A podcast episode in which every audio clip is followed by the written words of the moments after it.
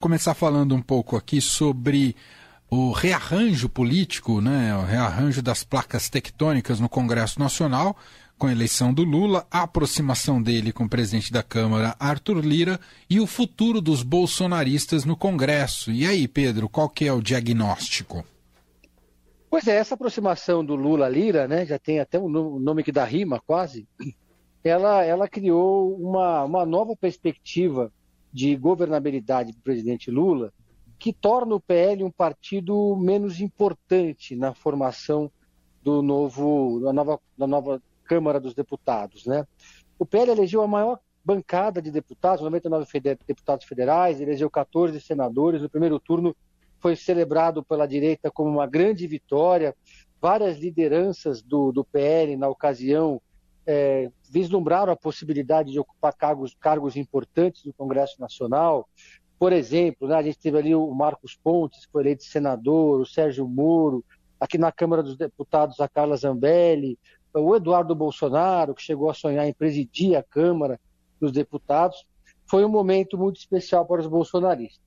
Mas aí veio o segundo turno e um choque de realidade.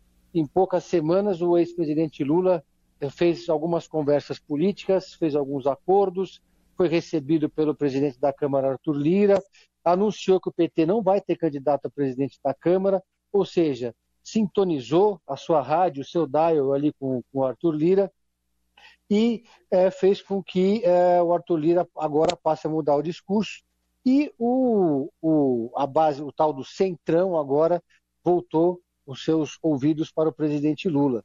E justamente na semana que o presidente nacional do PL, Valdemar da Costa Neto, depois de 10 anos de silêncio, deu a sua primeira entrevista coletiva anunciando que o partido estaria na oposição.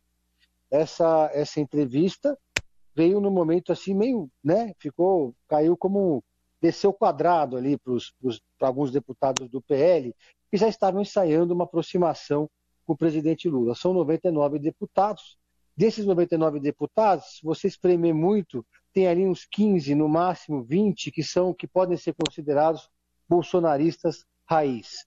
Os demais deputados são pragmáticos, estão mais preocupados com as suas próprias bases. Então, o que os dirigentes do PL dizem hoje é que eh, eles vão tentar negociar alguns cargos na mesa, eles vão tentar manter a vice-presidência da Câmara na mão do PL, vão tentar emplacar o presidente do Senado em troca de apoiar o Arthur Lira é, na Câmara, mas no frigir dos ovos, esses bolsonaristas mais radicais, mais leais ao presidente, vão ter que se contentar em ficar no baixo clero, vão apertar botão, vão marcar presença. Né? Então, é, é, o, o próprio, os, os, próprios dirigentes do PL dizem que ele não tem clima hoje, por exemplo, para colocar uma Carla Zambelli na comissão ou, ou para reconduzir a Bia Kicis para a CCJ, ou para colocar o Ricardo Salles na comissão de meio ambiente, ou para colocar a Carla Zambelli numa comissão importante, e sequer para colocar a Carla Zambelli, por exemplo, e o Eduardo Bolsonaro como líderes do partido.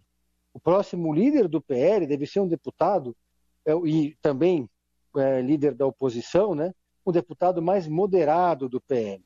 O caso do Senado para o PL é mais dramático, porque os senadores que entraram, boa parte deles são novatos, não têm experiência política, entraram agora né, nesse jogo e num governo desfavorável. Então, a gente vê ali o caso da Damares Alves, por exemplo, do astronauta Marcos Pontes. Eles vão ser senadores que vão ficar apagadinhos ali no Senado, não vão ter cargos importantes, não vão participar de comissões, não vão estar no centro das articulações. Ou seja, o bolsonarismo raiz é, teve uma vitória de pico né, no primeiro turno, porque agora, na prática, eles vão ficar ali é, gravando live no plenário. Bom, outro assunto importante do dia, hoje o presidente eleito Lula né, deu uma coletiva, fez discursos ali no Centro Cultural Banco do Brasil, local da transição uh, de governo, uh, e o Lula focou muito na questão social nesse discurso. Mas, ao focar na questão social, né, dizendo que é uma prioridade do seu governo e que faz sentido diante da, da realidade do país de uma realidade de fome, ele próprio se emocionou quando falou sobre a fome. O problema é que o Lula deu a entender que para chegar nesse tipo, para almejar esse tipo de conquista, ah, talvez não precise tanto comprometimento assim com as contas públicas e com a questão fi fiscal. Isso caiu muito mal, pegou muito mal, não só pelo tipo de frente ampla que ele constituiu, pelo tipo de equipe de transição que está constituindo o governo dele nessa fase, ah, e caiu mal nos agentes do mercado. Né? O dólar fechou com forte alta de 4,14%, cotado a R$ 5,39, ah, e também a bolsa despencou a 4% nesta quinta-feira. Claro que há outros elementos, não só o discurso do Lula, tem a questão de IPCA que não veio bem, né? a inflação em alta voltou a subir a inflação de outubro, tem a questão externa também envolvendo Estados Unidos, mas claro que também teve o peso do tipo de discurso feito pelo Lula. O Lula depois ironizou, disse que é engraçado que o mercado não ficou nervoso com Bolsonaro por quatro anos. Enfim, um pouco tentando dissociar, dizendo que. Ah, as questões do mercado e da Faria Lima não combinam com as necessidades do país, né? Tentando fazer aquele jogo clássico de oposição do nós e eles que a gente conhece da narrativa do Lula. Mas quero te ouvir sobre isso, Pedro, porque o, esse é um Lula que se coloca como um discurso de esquerda, mas que não condiz com o tipo de frente ampla que ele tem defendido até aqui, Pedro. Na verdade, Emanuel, é, o Lula até agora vem segui seguindo by the book o manual da Faria Lima foi assim durante a campanha e foi assim agora nesse início do governo da transição. Em algum momento, o ex-presidente Lula teria que fazer um gesto para o seu público, para o seu eleitorado mais fiel, né? É, e também para a sua base política. Foi um discurso que, na prática, não quer dizer muita coisa, né? Uma sinalização de que ele tem uma preocupação social. E mais há uma hipersensibilidade do mercado nesse momento. Até estava conversando na semana passada com um amigo meu que vai viajar, estava perguntando se comprava dólar, se não comprava, estava esperando um pouco, falava, compra antes que o Lula comece a dar entrevista. Né? Se eu tivesse, se eu jogasse na bolsa, eu ia ganhar dinheiro. Né? Porque em algum momento ia ter alguma frase que ia desagradar o mercado. E, e é exatamente isso, né? O Bolsonaro barbarizou em quatro anos e o mercado parecia que estava meio anestesiado em relação ao Bolsonaro. Quebrou, furou o teto de gasto, jogou dinheiro para comprar a sua reeleição e não conseguiu, né? É, é, enfim, distratou chefes de Estado, fez todo tipo de barberagem política e financeira e econômica e o mercado parecia ser mais tolerante. É como se o, Lula fosse o glúten e o Bolsonaro a lactose, não sei, né? Para o mercado, esse mercado tem certas, certas questões, é difícil entender de onde vem a alergia deles, qual que é o incômodo. Mas, claro, todo mundo saiu agora como bombeiro, tentando botar panos quentes, tentar acalmar os, os, os nervos aí, de uma fala que, não, que assim, o, o ex-presidente Lula faz uma fala, né, e de repente o mercado fica histérico, depois de todos os gestos que ele já fez, né? Começando por colocar o Alckmin como coordenador da transição, depois colocando Pércio Arida e todos os pais do Plano Real para coordenar o plano econômico. É, você quer mais sinais de que ele vai fazer uma gestão econômica voltada para o centro? Difícil, né? Então, é, é, de fato, é, foi um, um, um, momento ali que, que mostra que, que o, o mercado está muito nervoso, né? Precisa precisa observar os outros gestos que estão sendo feitos. E é uma fala que foi feita também, que na verdade indica que o presidente estava devendo fazer algum movimento para esse, esse setor mais à esquerda, que apoiou ele desde 1989. Né?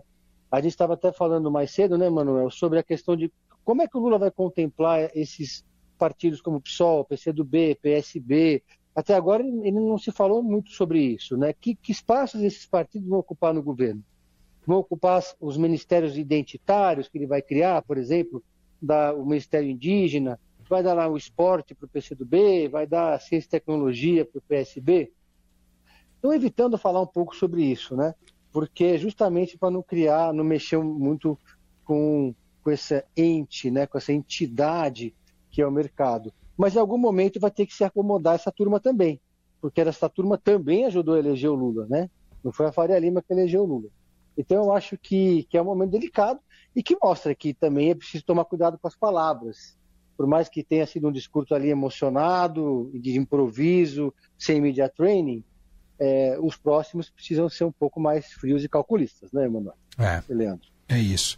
É, e talvez politicamente está ficando claro que tomar logo a decisão de anunciar o nome do, do novo ministro da Economia, o ministro da Fazenda, ajudaria a dar essa estabilidade, né? Ficaria menos balão, balões soltos, né? Balões de ensaio soltos, ah, expectativas é, diversas e, e, teria já uma âncora de, de credibilidade ali para o governo do Lula e também para dar esteio às decisões tomadas também nessa fase de transição. Acho que de alguma maneira isso pode poderia ajudar o Lula, não sei, mas tudo indica que as nomeações de ministérios só mesmo em dezembro, né, Pedro? Só, só em dezembro nós vamos ter uma esplanada dos ministérios maior, mais ampla, com mais pastas e muita gente critica, ah, vai ser um governo mais inchado. Mas a verdade é que muitas pastas que vão ser criadas, elas têm um significado muito mais simbólico, político, é, do que prático, né? Assim, do, do, não tem impacto financeiro você criar um ministério, a não ser que ele tenha recursos. Então, muitas vezes você cria um ministério para dar uma sinalização para a sociedade de que você está se importando com aquele setor, né? Você dá empoderamento para o ministro, dá lugar de fala para ele, mas isso não significa que ele vai ter necessariamente muito dinheiro. Eu acho que é um pouco nesse sentido que o Lula está construindo esse novo desenho de ministério que ele vai apresentar em breve. Vão ter algumas pastas novas que vão chegar num bom momento para desafogar é, toda essa demanda que foi criada em quatro anos de Bolsonaro, que fez um governo anti-indígena, anti-amazônia, anti-meio ambiente, né? E colocou ruralistas para cuidar do meio ambiente. E então existe assim uma necessidade de dar uma resposta para a sociedade. Em termos administrativos, não custa caro você criar, por exemplo, uma pasta dos povos indígenas. Né? Você vai criar um, tem um espaço físico, tem um ministério, tem alguma alocação de recursos, mas você tem um, uma ministra que deve ser provavelmente a Sônia Guajajara, que vai estar tá ali presente, é uma índia na esplanada dos ministérios, tem um simbolismo muito grande. E aí, com isso, ele vai acomodando, né? Todas aqui, um partido ali, outro ali, e vai criando esse ministério. Agora, de fato, a frente que elegeu Lula é uma frente amplíssima, né? É, é uma grande concertação, né? Uma geringonça. Em Portugal, eles, eles chamam isso de geringonça, essa concentração, concertação política. E, e, é um desafio enorme, né? um grande xadrez que o presidente Lula tem pela frente para conseguir agradar gregos e baianos ali que ele colocou nesse mesmo balaio, nessa arca de Noé, que vai de João Amoedo a Guilherme Boulos. Então, a gente sente isso agora com, quando num discurso simples que na campanha passaria batido, deixou o mercado todo nervosinho, né? Bom, para fechar, Pedro Venceslau sempre traz para a gente alguma dica do Pedro em Série, todas as terças e quintas. Lembrando que o Pedro em Série está sempre aqui em nossa programação. Qual é a do dia, Pedro? Olha, a gente está no clima de Copa do Mundo, é hora de ressignificar a camiseta da seleção brasileira, poder torcer em paz, né? E, mas quando a gente fala de Copa do Mundo e seleção brasileira, a gente não pode deixar de falar de corrupção, né? Porque, afinal, como é que a Copa foi parar no Catar, né? Hum. Um país calorento, homofóbico, e que comprou a Copa, né? Então, existe uma série que chamada El Presidente, que estreou na Amazon algum tempo atrás, que contou o caso do FIFA Gate. E agora chegou a continuação, que chama o Jogo da Corrupção, que é uma, a continuação do FIFA Gate, do El Presidente, da Amazon Prime Video, que conta a história do João Avelange, que foi que é apresentado na série como um gangster visionário, que por um lado ele criou toda essa engrenagem de corrupção, por outro lado, ele acabou com aquela visão eurocêntrica, xenófoba que tinha a, a, FIFA antes da chegada dele ao poder, transformou o futebol naquilo que a gente conhece como futebol hoje, né? profissionalizou, trouxe o marketing. Não sei se vocês sabiam, mas foi uma ideia do Avelanche, por exemplo, introduzir os cartões vermelho e amarelo no futebol para evitar tanta violência. Ele estava incomodadíssimo com a perseguição ao Pelé sugeriu, mas aí o tão presidente da FIFA roubou a ideia dele e apresentou como se fosse dele. Mas na verdade foi uma ideia do João Avelange. Então é um personagem interessantíssimo, tem lá interpretações do, do Zagallo, do, do Rivelino, do Pelé, e você vai acompanhando como é que é como que o Avelange se tornou essa figura imponente e teve um fim, né? Como todos sabemos, melancólico. Muito bem, Pedro está de volta com a gente na semana que vem e direto de Nova York, porque o Pedro é um cara muito chique, ele conta tudo pra gente de dos Estados Unidos que ele vai estar tá fazendo por lá na semana que vem. Tá bom, Pedro? E não comprei os dólares, né? Eu sou daqueles que deixou para esperar o discurso do Lula para comprar o dólar depois. Quebrei lá, cara. quem mandou, né? Liga pro Alckmin fazer o discurso para dar uma apaziguada. Faz um outro aí para dar uma baixada, eu compro, depois pode fazer à vontade. Deixa eu comprar os dólares primeiro, aí se você pode defender, quer furar o teto de gasto, o que você quiser. um abraço, Pedro. Valeu. Valeu.